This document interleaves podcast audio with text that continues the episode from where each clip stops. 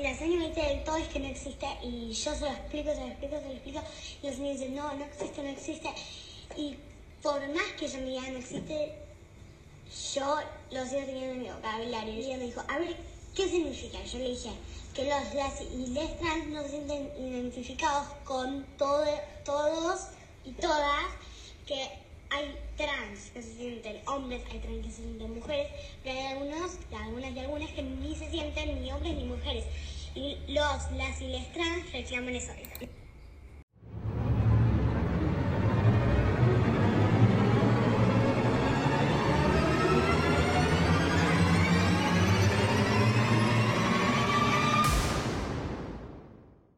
El debate por el uso del lenguaje inclusivo sigue generando polémica en el país y en varias partes del mundo. Mientras una parte de la población busca instalarlos, otros se resisten y lo critican. Y las redes sociales terminan siendo el lugar donde más se debate su uso.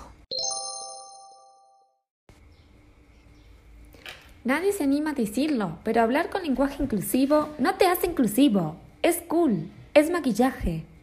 Esto manifestó Fernando, que se sentó con su amigo en un bar a tomar algo y la moza lo saludó con un cariñoso Hola chicas.